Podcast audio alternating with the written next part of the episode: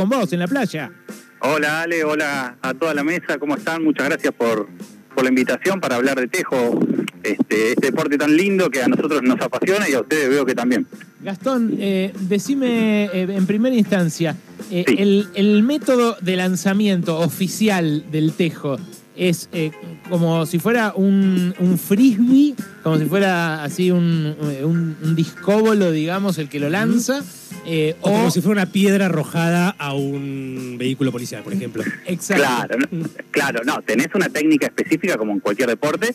Lo que nosotros aconsejamos es que, que el tejo se agarre con tres dedos abajo, uno arriba y uno al costado, que es el que le va a permitir lanzarlo hacia adelante por el costado del cuerpo y dándole giro. Ese, ese giro va a permitir, depende cómo uno lo lance, que, que el tejo deslice, que el tejo se clave, que el tejo pegue en un costado y vaya para la derecha o de la izquierda. Ya nos tiene una posta grosa, ¿eh?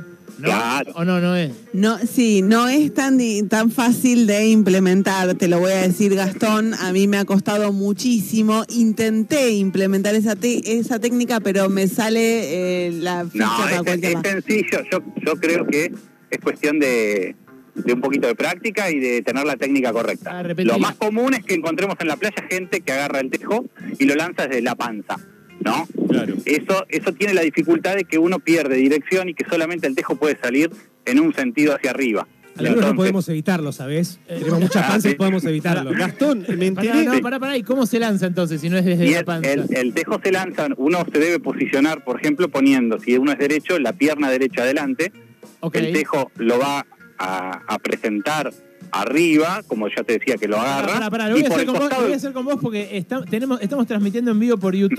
Dale. También. así Buenísimo. que lo- a ver si lo- puedo explicártelo por teléfono. Dale, vamos con todo. eh, Con el voy, celu agárralo, a ver. voy a usar mi celular como Sí, tejo. no lo Eh, lances. eh, no, no, Dale. no, no lo lanzo, no lo lanzo. Es, es- Bueno, yo soy lo derecho. primero, te cuento un detalle que también le va a gustar a la gente. Sí, El celular, que sería tu tejo, sí. tiene un lado, el celular, el tejo profesional, tiene un lado que es más redondeado y un lado recto. El lado Claro. redondeado es para que deslice cuando llegue a la superficie. Vos, a Ah. ponelo ahora con el lado redondeado para abajo al celular. Sí, lo tiene de ese lado Claro. agarrado. Ahí Agarrado está, bien, tiene- Con claro. cariño agárralo, vale. Wow. Eso. Bien. Ahí va. Ah. Y lo vas, Entonces- lo vas a agarrar con tres dedos abajo, Los tres dedos el dedo abajo- gordo arriba. Los tres dedos abajo son el, el meñique, el Sí, anular, el anular. y el y el grande, Sí. el mayor. Sí, más o menos es el orden lateral de los dedos. No, Muy no, difícil que. No, no, pero lo que quiero decir es que el, el que está, Sí. ¿no? Porque cuando Noé lo había hecho antes, yo no había entendido que el índice era el que, el que abrazaba al tejo. Claro, exactamente. El, el índice abraza al tejo. Los tres, los otros tres lo tienen de abajo. Está bien, boludo, soy economista. Muy bien. No, sí, sí. Y lo vas a presentar como en el horizonte, como diciéndole al sol, acá estoy yo, este es mi Lo tejo. Presentás al horizonte. Eh, Ahí está. Estamos hablando con Gastón Arrotti, que es presidente de la Asociación Internacional de Tejo. ¿eh? Estás bien parado, ¿no? Tenemos Sí, el pie sí, derecho sí. adelante. Pie derecho adelante. Todo lo bien parado que puede estar un. Perfecto, economista. bueno. Pie, pie derecho Pero adelante. Entonces, Sí. di- con un solo movimiento vos vas a llevar, de la presentación del horizonte lo vas a llevar bien atrás por el costado del cuerpo, Agarralo Y- con el pulgar. sin soltarlo, lo vas a volver a, a llevar para adelante y en ese movimiento que lo llevaste para adelante lo vas a soltar. Para las rodillas las muevo. Sí. Depende, depende temblando, de los movimientos, depende de la persona, depende de la distancia. Sí. En- lo importante es que lo primero que tenemos que hacer es lograr que se lance por el costado del cuerpo. Claro. Así. Bien. Claro. Así. Como, Los tejos profesionales te van a ayudar porque tienen adentro un centro gravitacional, entonces el tejo vuela Me vuelvo loco, perfecto. Me vuelvo loco. ¡Argentina! ¡Argentina! Pará, claro, porque a- aclaremos esto, Gastón, porque el tejo, el tejo que tiene, como vos decís, un canto medio re- redondeado y el otro rectangular que hace que de un lado se deslice y del otro lado directamente se clave, claro, a veces los que usamos en la playa no tienen eso y no tienen el peso del tejo profesional. Exactamente, Hay tejos entonces- profesionales. Eso, eso más que nada lo que afecta es en el tamaño que vos vas a jugar después. No, este Por ejemplo, si uno juega con un tejo profesional, puede jugar en un terreno de juego oficial de una cancha de 12 metros. Claro. Si uno tiene, en vez de tener un tejo profesional, un tejo mucho más liviano de madera, tendrá que adaptar la cancha a la medida para que puedan jugar en esas dimensiones. Ahora, Gastón, a mí hay algo que me fascina del partido Sí. de Tejo, que son las diferentes eh, estrategias para medir con precisión ¿Qué ficha de tejo está más cerca? ¿Qué tejo está más cerca del bochín Ah, que claro, otro? Eso es una cuestión eh, Bien. argentina, y claro, con- Sí. Yo lo Claro, mido bueno. con deditos o con los tejos si es muy la- larga la distancia. ¿Cuál es la correcta? ¿Cuál es la Bueno, forma profesional? Vamos, vamos al, al máximo nivel, tenemos árbitros oficiales. Ah, Son ahí árbitros va, que ahí se va, eso capacitan. sí. Claro. Son árbitros que, que tienen capacitación de Impresionante. cuatro o cinco meses por nivel. Ah. Son hasta cuatro niveles, hasta un nivel internacional el día de mañana. Este, bueno, los árbitros tienen a su vez elementos específicos para medir. Nunca un jugador ingresa a, a la medición, nunca se usa un tejo, la mano. Eso es algo informal de la playa Y que usamos es lo que cuando no lo- tenemos elementos. Es lo que hacen los boludos, podés decirlo tranquilamente. No, no, acá no, se va a no, ofender no, nadie. por favor. Este, es lo lindo de esto, que, a ver, lo podemos jugar y divertirnos eh, de forma improvisada y se puede jugar de forma profesional con todos los elementos. Ahora, eh, recién, eh, Gastón recién contaba que, eh, según la- algunas versiones, eh, la- el juego del tejo nació en la década del 50 aproximadamente en, las, en Mar de Ajó, acá en el Partido de la Costa, donde estamos transmitiendo acá pegadito. Creo que me confirme si eso es así, en primer lugar. Y después, si, ya que son una asociación internacional, ¿se, se juega en otros países? Yo, yo leí que, por ejemplo, en Colombia había torneos de tejo, por ejemplo. Bueno, eh, Colombia tiene un, un tejo que es otro deporte en realidad, Ah. no tiene relación con el Ah. nuestro. Este es, es, es otra cosa que es un deporte nacional, de hecho es el deporte nacional colombiano. Comparte solamente con nosotros el, el nombre. Ah, Este, como pasa en muchos deportes, como por ejemplo el fútbol, que en Estados Unidos es otro deporte totalmente diferente.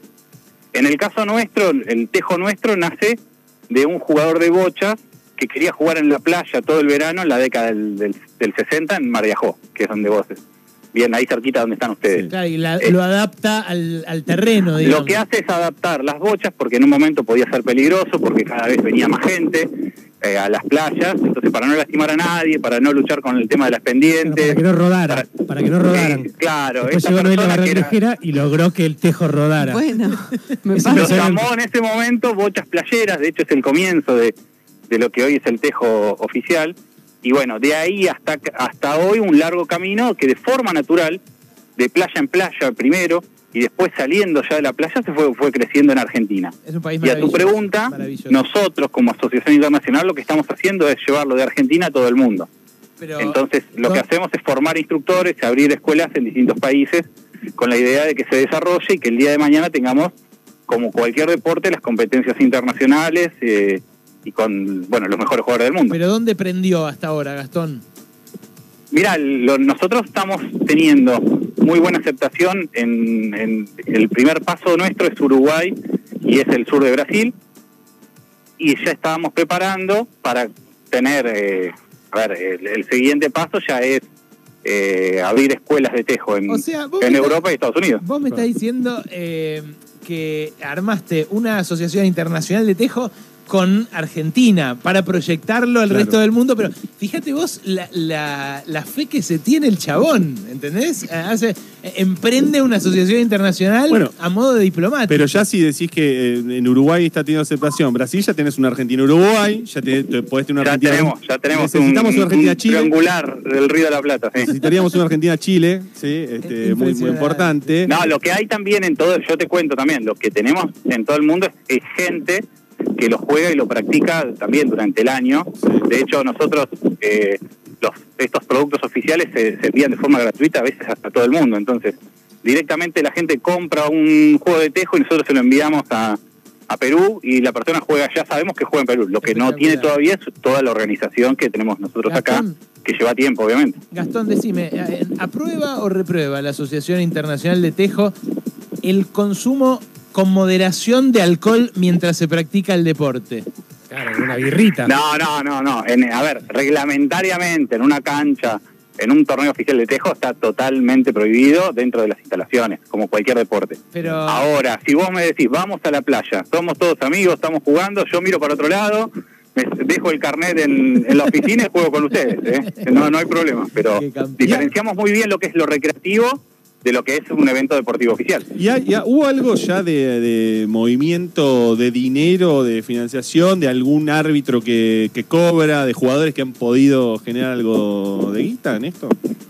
Mira, el, el proyecto tiene la ventaja de que se- se ausenta, digamos. Nosotros realizamos inversiones muy grandes al principio para poder generar recursos y no tener que depender de eh, agentes externos que obviamente son bienvenidos, que cuando lleguen con su debido tiempo y en, y en el proceso eh, harán potenciar esto y acelerar eh, el, el- acelerar el crecimiento del tejo. Impresionante, Pero impresionante tenemos obviamente cuando hay un evento un árbitro cobra porque es porque es el trabajo de un árbitro, un organizador cobra, un instructor cobra. Una De hecho hay en la organización trabajando constantemente muchas personas. Una última cortita, no nos decís dónde los pueden encontrar, eh, pero ¿quién es el mejor jugador de tejo de la Claro, el Argentina? Maradona del Tejo. Sí, por, por ahí me podés decir que sos vos mismo. eh, Ah, eso sería. Eso me haría muy feliz. Eso me haría Claro. muy feliz.